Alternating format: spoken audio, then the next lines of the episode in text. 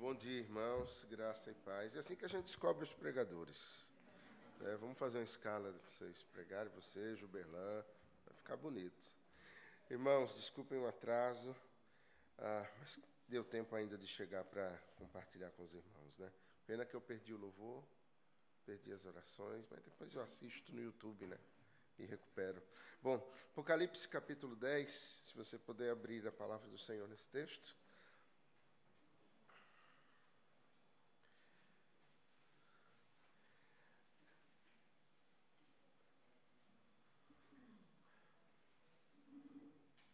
Você tem a impressão de que o mundo está em turbulência, de que as coisas são mais aceleradas e de que parece que nós vivemos num turbilhão de acontecimentos? Já teve a sensação assim de que parece que é um uma são vagas, né? Já levou aquele caldo na praia? Já, acho que todo menino já levou isso, né? Ele vai mergulhar e a onda vem, derruba e ele volta parecendo um bife milanesa todo sujo de areia, né? E não sabe onde é a terra, a água, sol e ele fica envolto por aquelas coisas.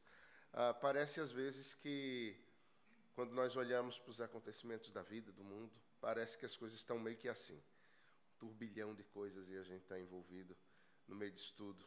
Ah, assim como Paulo que escreve falando sobre as cadeias e como o Senhor conduzia todas as coisas, mesmo em meio aos sofrimentos dele e dos servos de Deus, como a gente ouvia na pregação exposta agora há pouco. Não é? João também escreve. Ah, agora, o livro de Apocalipse, na realidade, ele é um mero amanuense. Né? Ele, ele está copiando aquilo que Cristo lhe diz e aquilo que ele está vendo.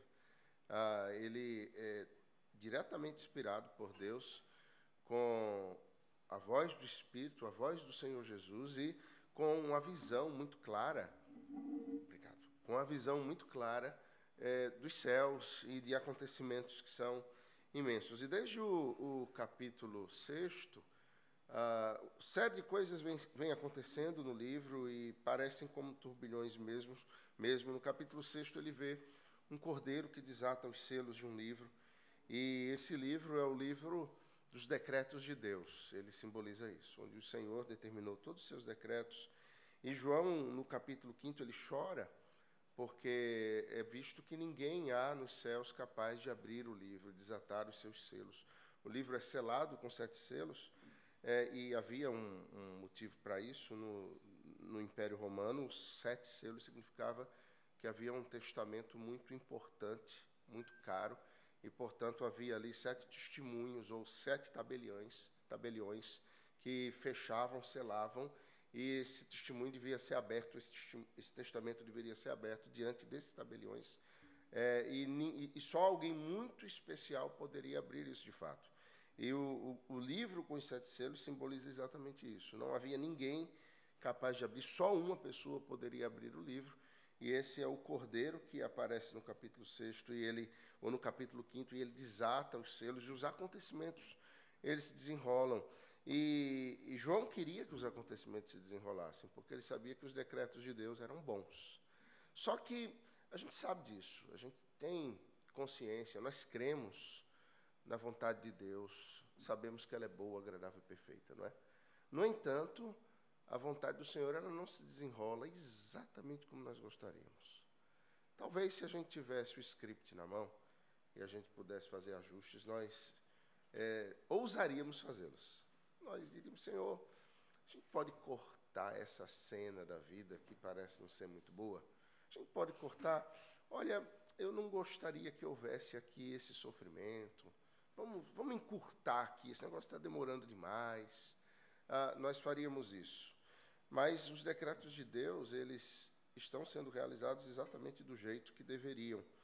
E João vai vendo muitas coisas, os selos são abertos e ele vai vendo situações como a paz sendo tirada da terra, no segundo selo, ele vê no terceiro selo o, o, o, a inflação ou as coisas ficando muito caras, ele vê no quinto selo a morte se estabelecendo na terra por meio de acontecimentos naturais e acontecimentos humanos também, guerras.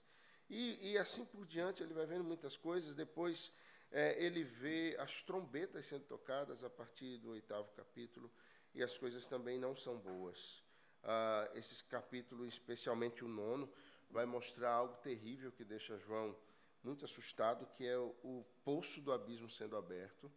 E o texto diz que sobe fumaça no verso 2 do capítulo 9, e, e dali ah, essa fumaça escurece o sol e o ar fica pesado, e desse ambiente saem como ah, monstros, são gafanhotos gigantescos, que são como escorpiões também, e eles vêm para atormentar os moradores da terra. São, na realidade, é, todo, toda ação espiritual que existe no mundo, e a gente precisa entender isso, é que o mundo material não está separado do mundo espiritual, nem o mundo espiritual do mundo material, as duas coisas elas caminham juntas e, portanto, há sim uma, uma batalha que se estabelece no nosso meio a fim de enganar o mundo, a fim de levar os homens a cada vez mais à escravidão. No meio disso tudo, e é muito interessante que o livro de Apocalipse ele traz isso, ele traz momentos de alívio entre ciclos, são sete ciclos apresentados no, nessa carta, no livro de Apocalipse.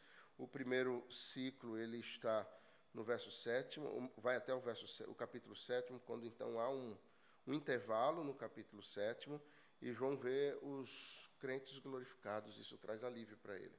Depois tem um ciclo de grandes dificuldades de novo, no capítulo oitavo e nono, e o capítulo décimo, que a gente vai ler agora, é o segundo ciclo, é como se fosse um interlúdio entre, entre partes de um grande filme e que vão trazer meio que um alento. Você está sem aguentar. Você já viu aquele filme longo que no meio do filme, na melhor cena, dá vontade de você se levantar e ir ao banheiro? É complicado, né? E você entra no cinema com aquele copo de 700 ml de é, milkshake, ovo maltine. Né? E você se arrepende quando chega na metade do filme, porque vai acontecer alguma coisa, eu sei que vai acontecer alguma coisa, e eu vou perder se eu me levantar. É, é como se o Senhor fizesse isso, quando a coisa está muito apertada e, na realidade, você não quer sair porque você está com necessidades é, físicas, você quer fugir porque a coisa está difícil. Ele dá um alívio para que você respire um pouco. E aí as coisas voltam. E veja então o capítulo décimo, que é esse alívio que o Senhor dá a João, que assim como Paulo estava preso, também está preso, só que numa ilha ah, cheia de pedras e cercado de ninguém. Vi outro anjo forte descendo do céu, envolto em nuvem, com um arco-íris por cima de sua cabeça. O rosto era como o sol e as pernas como colunas de fogo. E tinha na mão um livrinho aberto Pôs o pé direito sobre o mar e o esquerdo sobre a terra, e bradou em grande voz, como ruge um leão. E quando bradou, desferiram os sete trovões as suas próprias vozes. Logo que falaram os sete trovões, eu ia escrever, mas ouvi uma voz do céu, dizendo: Guarda em segredo as coisas que os sete trovões falaram e não as escrevas. Então, o anjo que vi em pé sobre o mar e sobre a terra, levantou a mão direita para o céu e jurou por aquele que vive pelos séculos dos séculos, o mesmo que criou o céu, a terra, o mar e tudo quanto neles existe. Já não haverá demora.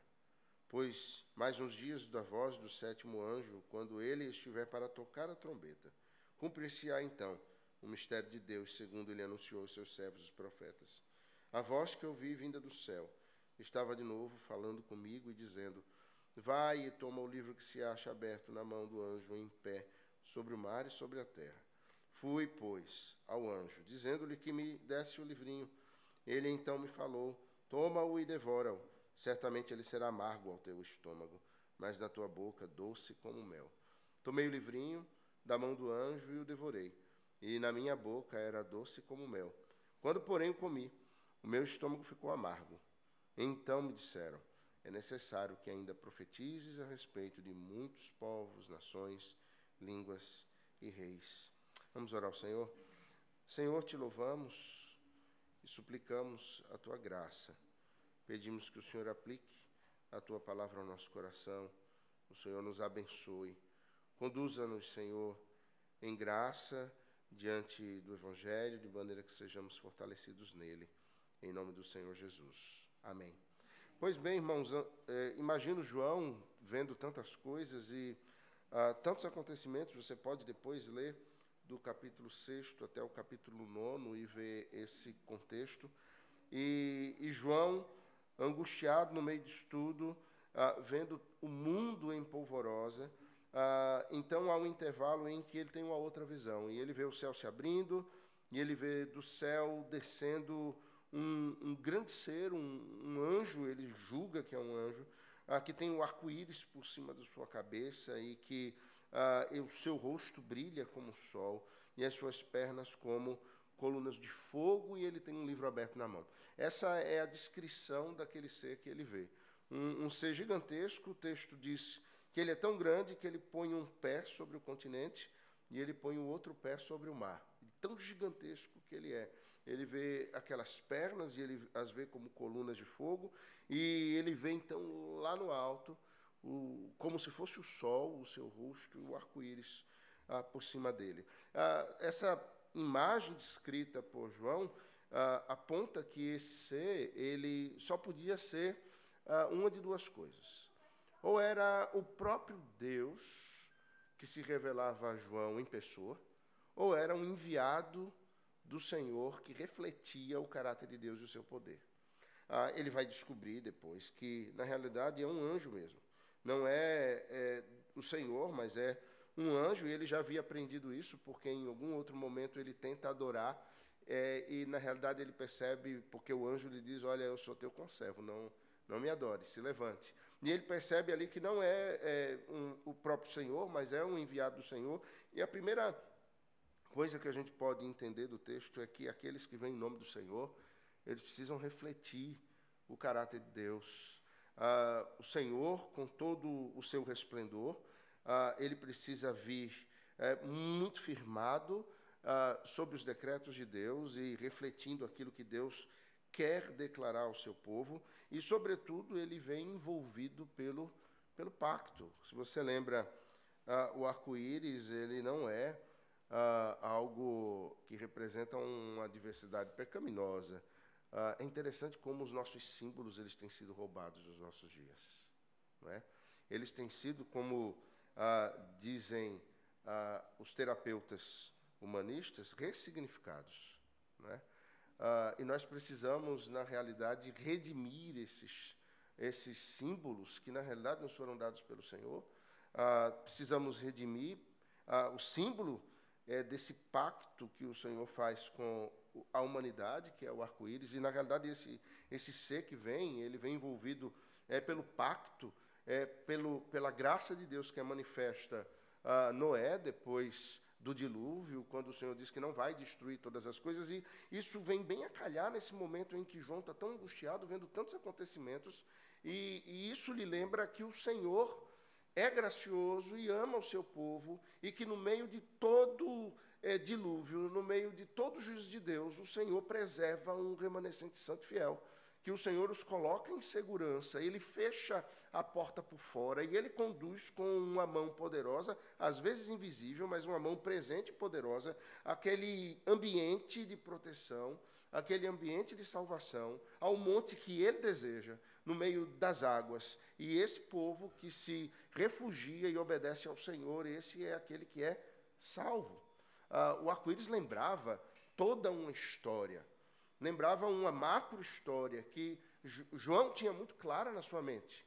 E imagino que a essa altura do campeonato, com mais de 90 anos de idade, ah, João já havia refletido e compreendido muitas coisas acerca do que significava aquele pacto do Antigo Testamento, na salvação do Senhor à família de Noé, no meio de um juízo extraordinário com o qual o Senhor destruiu o mundo inteiro, e o que significava seguir a Cristo. Imagino que agora, aos 90 anos de idade, sendo um apóstolo, imagino a quem ah, o Senhor não só revelara a profundidade do Apocalipse, mas lendo a, a epístola de João, lendo também o seu evangelho, nós vemos como esse apóstolo, ele consegue compreender quem é Jesus. E no capítulo 1 do seu evangelho, ele, ele coloca Jesus não apenas como uma pessoa de carne e osso, mas ele coloca o Senhor Jesus como aquele que está presente na criação e sem quem nada do que foi feito se fez. João diz que ele é o próprio Deus encarnado. Ele é, ele é aquele é, que é o Verbo de Deus, ou seja, ele é a própria palavra e quem é revelado em todo o testemunho do Antigo Testamento e no que vinha sendo escrito também agora é, no Novo Testamento. Então, quando ele percebe, ele vê esse anjo, eu imagino que João já tinha uma compreensão é, provavelmente ainda muito mais profunda do que a que nós temos acerca de quem é Jesus, do pacto do Senhor. E quando ele vê isso, ele faz as conexões compreendendo que no meio de toda a situação que envolve o mundo, ah, nós nos refugiamos no pacto. Nós nos refugiamos naquilo que o Senhor faz, na salvação que o Senhor promove. A essa altura do campeonato da vida desse apóstolo, eu imagino que quando ele olha para a arca, ele percebe que, assim como a arca era o único ambiente em que a família de Noé poderia ser salva, e a obediência se encaminhando para esse fato, era é, inequívoca para que eles pudessem é, passar pela tribulação do dilúvio e, e serem salvos, ele via que o Senhor Jesus era a única possibilidade de salvação no mundo de confusão e que aqueles que se refugiam nesse Senhor, é, que é o grande Senhor que lhes protege, são aqueles que hão de chegar depois de tantas tribulações no mundo e do juízo de Deus, a salvos do outro lado também. Ah, o pacto, ele nos remete a isso, irmãos. Ah, o Deus que ah, salvou Noé e a sua família. O Deus que libertou Israel do Egito. O Deus que conduziu a história do Antigo Testamento. É, o Deus que nunca permitiu que o seu povo Israel permanecesse é, na escravidão, enganados pelo pecado, ah, subjugados por povos pagãos. O Deus que nunca permitiu que o seu povo permanecesse para sempre em engano na idolatria, mas que sempre interviu na história em favor do seu povo. É o mesmo Deus que haveria de intervir na história de João, na história da igreja, em todos os tempos. Deus não mudou. Ah, o mundo aparentemente pode ter mudado por causa ah, da cultura, que é de alguma forma reinventada, ainda que com os critérios da antiguidade e com os mesmos elementos, ela recebe outras formas. Ah, mas Deus não mudou o nosso coração pode é, até mesmo julgar que o Deus, você já certamente ouviu isso, o Deus do Antigo Testamento é um e o do Novo Testamento é outro, mas nós percebemos que é o mesmo Deus que age graciosamente é, para com o seu povo. O texto prossegue e, e, João vê ou ouve uma voz que brada nos céus, uma voz que fala e essa voz ela irrompe como é, um grande trovão. Ela irrompe nos céus e o texto aponta a voz que lhe fala como uma voz que são de sete trovões ao mesmo tempo e essa voz lhe dá ordens, essa voz lhe diz o que fazer. É, é interessante porque sempre há vozes ao nosso redor, não é?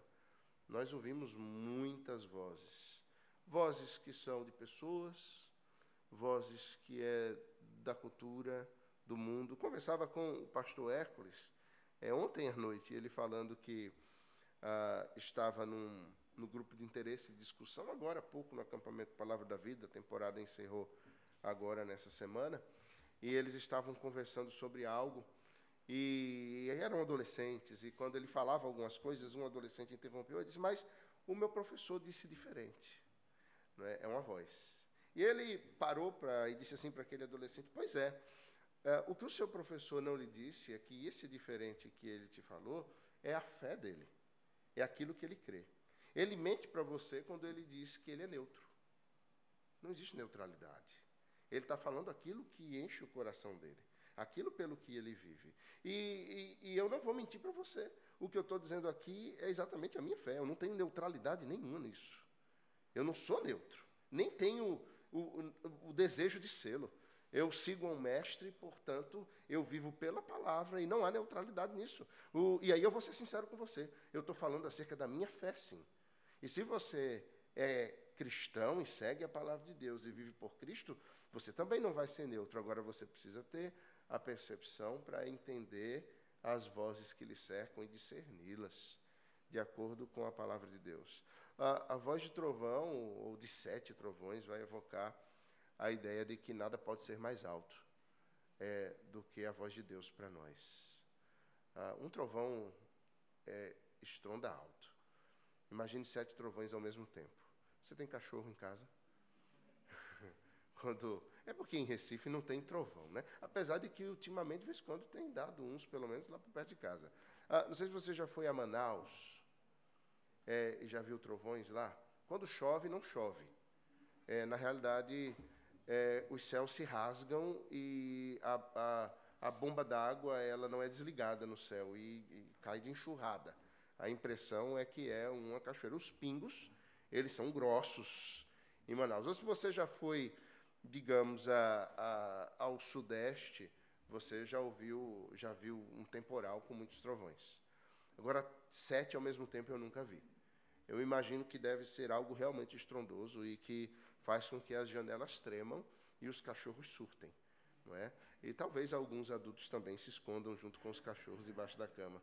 É, bom, o que o texto quer dizer é que a voz do Senhor tem que ser como uma voz que faz com que a gente trema, faz com que a gente não ouça mais nada, que chame a nossa atenção e faça nós percebermos que alguma coisa está acontecendo. Ah, quais são as vozes, irmãos, que de repente nos cercam? e que de repente fazem com que a nossa atenção seja capturada e nós tenhamos é, os nossos olhos voltados para o lugar de onde essa voz vem. Às vezes é, é, a voz da cultura, é a voz da ciência do mundo, é, é a voz do nosso coração, que são inaudíveis para os outros, mas para a gente é bem clara. Você já conversou consigo mesmo? né, de médico e louco todo mundo tem um pouco. Bom, aqui tem médicos, loucos tem? Bom, talvez a começar de mim. É, de médico e louco todo mundo tem um pouco. A gente ouve vozes. Eu converso comigo o tempo todo e às vezes minha esposa diz: É o quê? Eu estou falando comigo mesmo, não é contigo não. Eu Eu casei com um doido. Né? É, no trânsito eu converso comigo mesmo. É, às vezes parado, pensando. E homem tem dessas coisas também, né? O que, é que você está? Mulher, ela sempre quer saber o que tem na cabeça do homem e simplesmente, às vezes, ele está falando consigo mesmo. Irmã, não vive nessa crise pessoal. Entende? É assim. É desse jeito. O homem, ele consegue se desligar e ele entra num outro patamar e conversa com a alma dele. Bom, é, talvez essas vozes sejam muito altas. Às vezes são as vozes é, dos amigos, é a voz do trabalho, que diz que se nós não fizermos isso ou aquilo, nós não vamos é, chegar aonde o nosso coração deseja.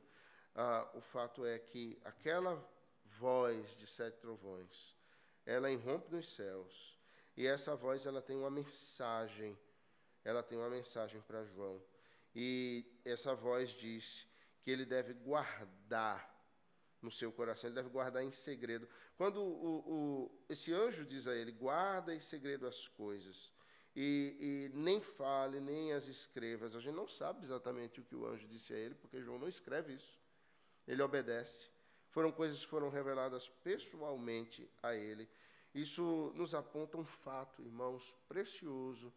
Existe uma história que é a macro história, que é a história da redenção. Deus está conduzindo o mundo, Deus está conduzindo todas as coisas, Deus está conduzindo os astros, Deus está conduzindo é, o, o mar e a terra e as guerras e as fronteiras dos países, mas há também um interesse pessoal de Deus na microhistória de cada uma das pessoas, especialmente daqueles que são seu povo, que são seus servos. Deus se interessa com a sua história pessoalmente, com a sua vida, e conecta essa sua história da sua vida com essa história maior, que é a história da redenção, em que o Senhor está conduzindo todas as coisas ao fim que ele deseja. João estava vendo até aqui a macro história, Deus agindo no mundo, Deus agindo no tempo.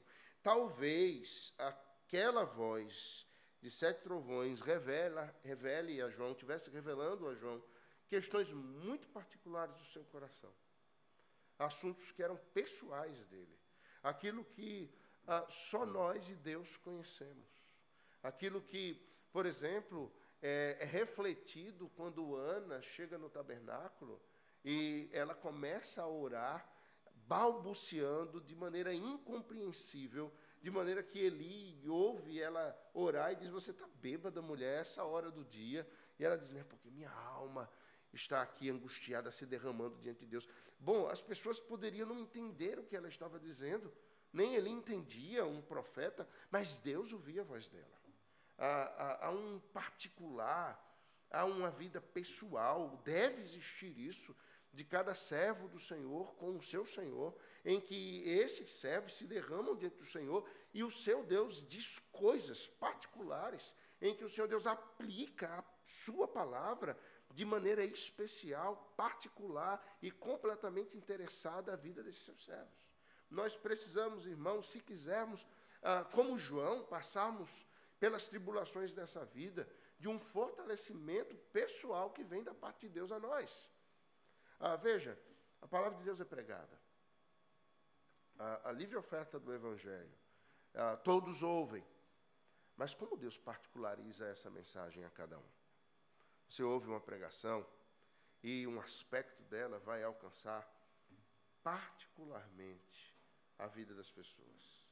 Ela não vai é, chegar é, por atacado, ela não, ela não vem. Não, o Senhor, com quanto a mensagem ela seja dada a todos, ele vai, por causa do Espírito Santo, que age individualmente, aplicá-la a cada coração, em especial nas circunstâncias, nas situações que cada um de nós vivemos. É, guarda em segredo, ele diz, isso é para você, isso é seu.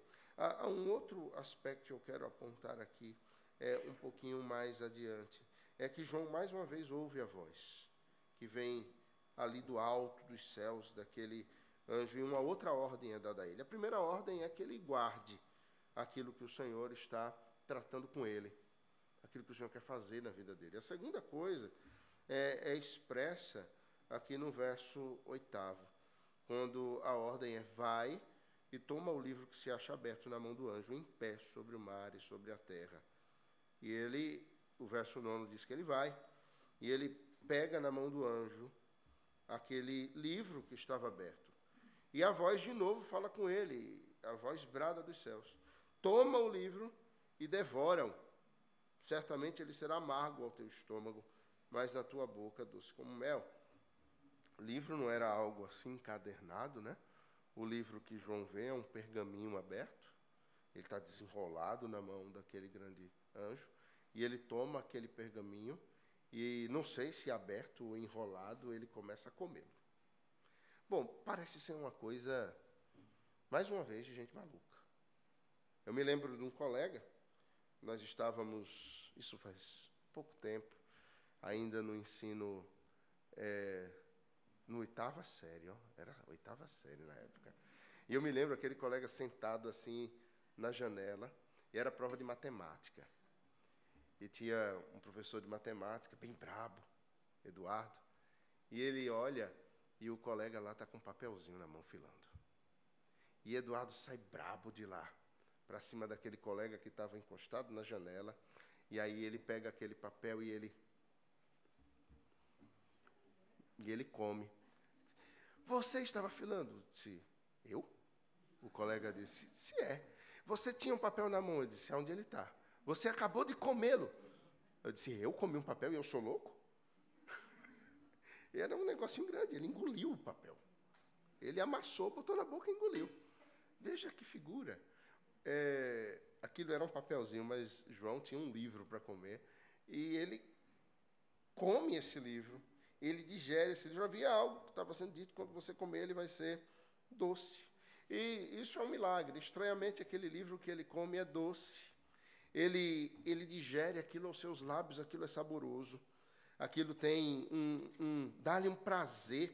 Imagine comer uma coisa doce. Ontem, minha esposa me pediu, foi reunião de sínodo, sexta-feira, ontem também. E eu saí da reunião e quando chego em casa, a Paula diz assim, eu estava morrendo de fome eu tinha só almoçado e não tinha comido mais nada, a não ser bebido muito café. E quando chega em casa, ela diz assim: Ó, não tem nem pão, tem mais alguma coisa? Não, não tem nada. Você tem que ir na padaria, mas isso já era nove horas da noite. Ela disse: Tá bom, eu vou. E aí só tinha uma padaria aberta, que é daquelas padarias que tem muito doce. E tem, gente, Quando eu entro e vejo aquela vitrine, olha, é uma, uma loucura. Eu sei que eu saí para comprar pão, mas eu voltei com umas cinco sacolas na mão. A pior coisa que tem é você com fome comprar comida. Né? É a pior coisa que tem. Eu vi aqueles doces e eu amo pudim. Olha, tem duas coisas que todo pastor gosta: pudim. Pudim e galinha assada, galinha guisada. Diz que barriga de pastor é cemitério de galinha. E, e, doce, você pode fazer pudim, que todo pastor gosta de pudim. Eu não sei porque todo ele acaba diabético também.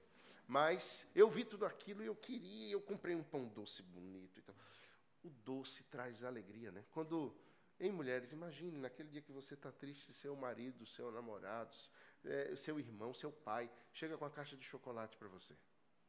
O dia fica mais alegre, não fica? O dia fica mais feliz. Não fica? Fica ou não fica? Amém, igreja?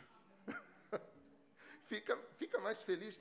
É, o livro era doce, eu imagino que João, no meio daquela situação toda, e o, o, o, a palavra é: olha, o livro é doce, ele vê então um pudim na frente dele. E imagino que ele então vai aquele pudim, que era o livro com muita vontade, e ele come, mas tem uma mensagem que diz: olha, isso vai te dar uma indigestão, vai ser amargo no teu estômago, vai ser pesado. Ele come o livro, ele engole o livro. E aquele livro que é comido era necessário que ele comesse para que ele então pudesse ter ânimo, verso 11 diz, para continuar profetizando a respeito de muitos povos, nações, línguas e reis. E esse interlúdio encerra aí, o capítulo 11 é, volta agora é, a trazer alguns assuntos e traz um, um assunto terrível, é que o santuário de Deus está sendo medido. E há duas testemunhas que são mortas. E o corpo delas fica estendido até que o Senhor faz com que essas testemunhas ressuscitem.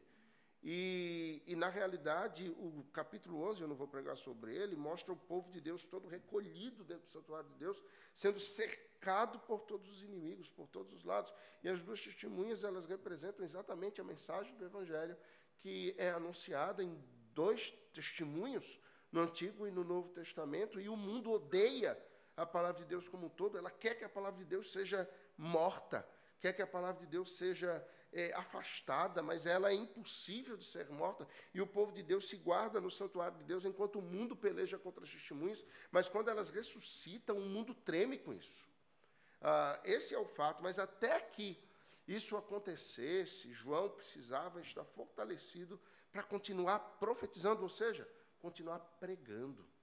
É, João ali está simbolizando todo o povo de Deus, todos os santos que no meio dessa tempestade de acontecimentos é, precisam lembrar do pacto, precisam lembrar de que Deus se interessa por suas vidas e particulariza a sua voz a cada um deles, mas precisa lembrar também que há um livro que precisa ser comido e que esse livro tem é, dois aspectos. Ele é muito doce, mas ele também vai trazer é, uma indigestão, ele vai ser amargo no estômago. Nos aponta, irmãos, o fato de que o Evangelho e a vida no Evangelho é agridoce mesmo.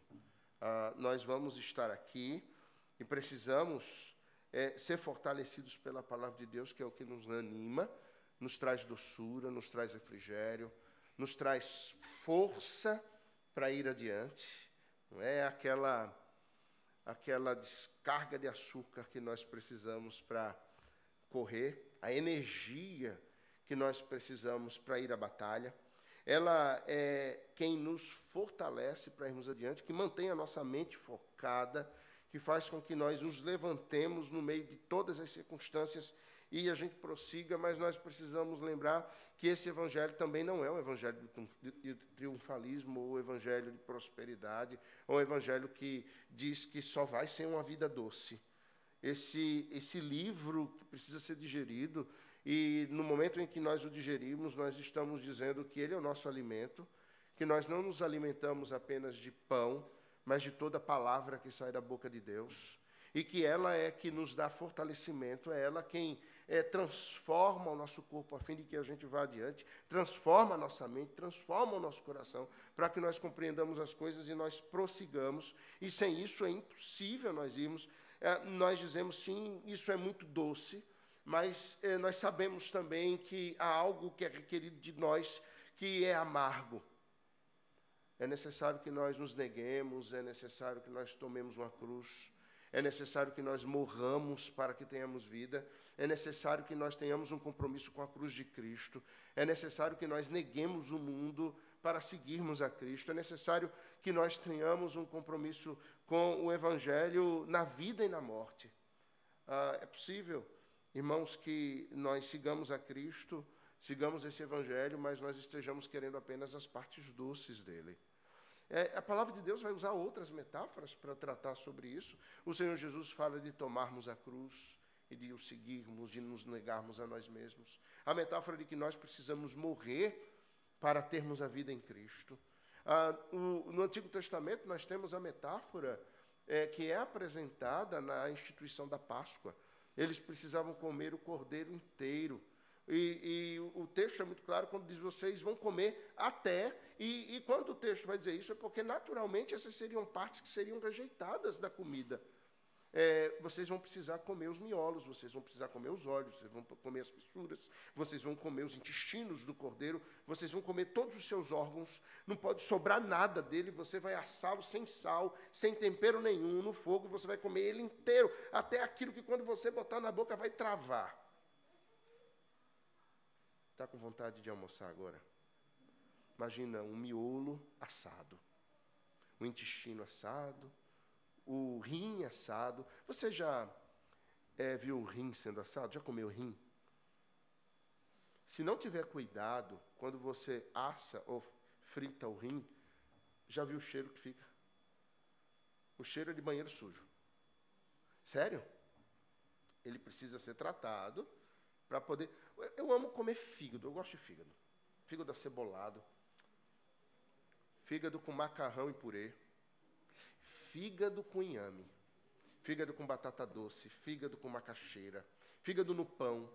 Fígado com farinha. Fígado com fígado. Por exemplo, se eu for comer fora, e tem alguns lugares, vou lhe convidar para ir comigo. Por exemplo, Mercado São José. Naqueles botequinhos que fica na esquina do mercado. É delicioso. Eu levei a turma do primeiro ano do seminário, a gente concluiu a, a, a, o curso de é, arqueologia e história e arqueologia bíblica, e eu disse: agora vamos visitar lá a sinagoga no Recife Antigo, e depois a gente vai almoçar no Mercado São José, para vocês viverem como os nativos, os bons nativos. E a gente foi lá no Mercado São José e estava lá, tinha um, um, um, uma irmã bem assim, né? muito chique, ela foi muito arrumada. disse, imagina, vai no Mercado São José, viu? E ela foi lá e ela sentando, né? É, aquele óleozinho assim em cima da mesa, mas é delicioso. Outro dia eu fui levei o pastor Valdeci veio a Recife e disse: Você quer comer como turista ou você quer comer como nativo? Aí ele disse: Eu vou comer como nativo. Aí depois ele disse para mim: Eu me arrependi, porque a gente entrou numa comunidade, lá dentro da comunidade tem uma barraquinha e o restaurante se chama O Brilhozinho. Não sei se você já foi no Brilhozinho. Conhece o Brilhozinho? Não. Você precisa ir no Brilhozinho. E o Brilhozinho, adivinha por que o nome é O Brilhozinho? É porque ro o rosto dele brilha de óleo e tudo brilha de óleo no negócio. Mas é uma delícia. Eu alertei, meu irmão, dobre as mangas e não encoste na mesa. Brasília teimosa, o brilhozinho. Olha aí, conhece. A gente tem que estacionar o carro de fora e você entra nos becos assim, né? a água pingando na cabeça. E você, mas é, é muito bom. Né? E o brilhozinho, ele, você entra na cozinha dele, ele diz, é interessante o brilhozinho.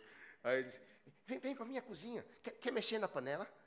É desse jeito, você se sente na casa de vovó. É, é por isso que eu gosto. Né? A, a gente gosta de comer é, e tem gente que tem gostos para fígado, para coisas desse tipo, né? É, a buchada, olha, que deu água na boca agora. E, na realidade, tudo isso é gostoso e é temperado. Mas, irmão, se for mal feito, se não tiver sal, um fígado mal feito é duro e amargo. Duro e amargo. Uma das coisas que eu pedi à minha mãe para ela me ensinar a fazer foi fígado. Eu disse, mamãe, pouca gente sabe fazer fígado, então me ensine como é que você faz fígado. E ela me ensinou, às vezes eu vou e compro algumas poucas gramas de fígado, faço só para mim, porque ninguém come em casa. Depois eu descobri que outras pessoas da igreja gostavam e eu passei a fazer muito e dar de presente. É, porque, e aí, às vezes, a pessoa, pastor, quando é que o senhor vai fazer fígado? Você quer? Então vou fazer para a gente. Eu faço e distribuo, porque o povo não gosta. Mas com tempero é bom. Agora, sem tempero, e era assim que o cordeiro devia ser comido na Páscoa, lá no livro de Êxodo. Desse jeito. Ah, Cristo nos chama, irmãos, a comermos o livro. Cristo nos chama a negarmos. Cristo nos chama a tomarmos a cruz. Cristo nos chama a morrermos para ganharmos a vida. Cristo nos chama a comermos ou termos parte com o Evangelho naquilo que é picanha, naquilo que é a maminha, naquilo que é o filé. E a gente vai ter parte nisso também, mas também a lançarmos mão e comermos partes que não são tão palatáveis, não são tão gostosas, mas que a gente precisa comer. Ah, o Senhor ele traz alívio ao seu povo, mas esse alívio se dá no meio de um mundo como João via, que está em polvorosa. Nós não podemos nos esquecer, irmãos, que nós estamos num mundo em que os decretos de Deus estão sendo desatados. Esses decretos estão acontecimento e esses decretos são os decretos do juízo de Deus sobre o mundo caído. Nesses decretos do juízo de Deus, nós vamos ser atingidos, nós vamos sofrer. O dilúvio vai vir para todo mundo, mas nós podemos obedecer à voz do Senhor e nos refugiar numa arca, lembrarmos do pacto. Nós é, vamos enfrentar a cruz e passar pela morte. Veja, nem o, o, o apóstolo que morreu melhor foi João, velho e sozinho. Foi quem morreu melhor, velho e sozinho. Os outros Morreram decapitados, morreram pregados na cruz, morreram pela espada, é, morreram com lanças, morreram a porretes, morreram apedrejados. Foram assim que eles morreram. Eles tomaram parte com o que era doce, mas eles foram fiéis até a morte. E por isso receberam a coroa da vida também. Irmãos, a mensagem é a mesma. O Cristo é o mesmo. E os tempos também não mudam, eles são os mesmos. É um tempo de um mundo caído, em que a morte visita, em que os sofrimentos vêm, a enfermidade chega. Eu dizia ontem aos jovens na igreja, eu, eu, sentei, fizeram uma roda, eu cheguei em casa por volta das oito e meia e estava tendo um aniversário no salão de festa é, de um, um, um, bebê de um ano da igreja e eles pediram para fazer lá no, no, nosso prédio.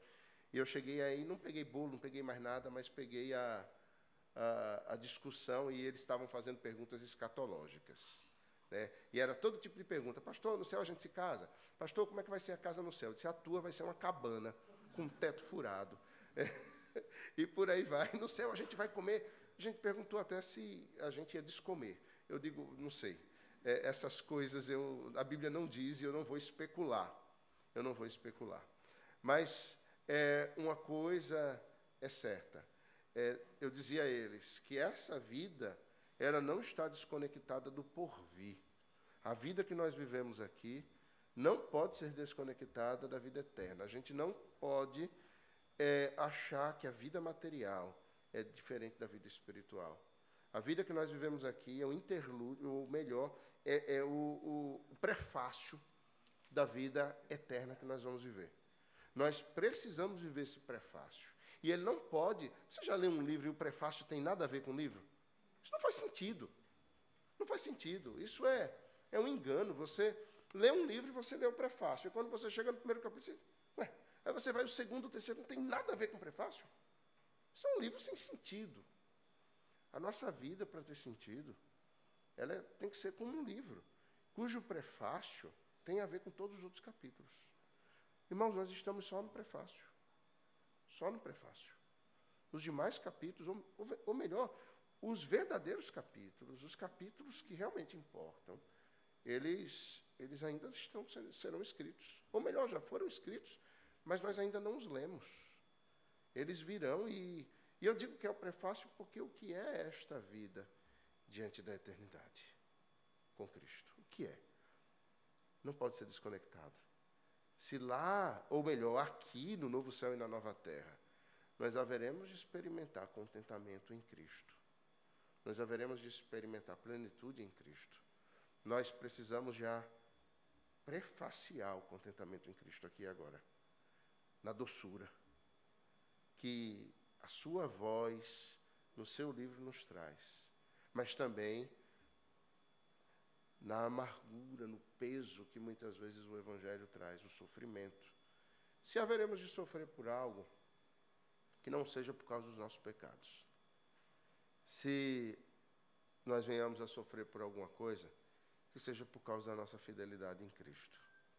Irmãos, que o Senhor tenha misericórdia de nós e nos abençoe na Sua palavra, nos conduzindo à vida verdadeira em Cristo, experimentando o doce Evangelho, mas tendo a coragem de ir aquilo que o Senhor nos chama, que muitas vezes se apresenta amargo a nós, mas que nele nós podemos suportar, porque nós temos a esperança da glória e uma vida eterna com Cristo que nos revelará doçuras indizíveis, que nós, com quanto tenhamos aqui nesse prefácio, teremos de maneira muito mais abundante quando Cristo voltar. Amém. Que o Senhor Deus nos abençoe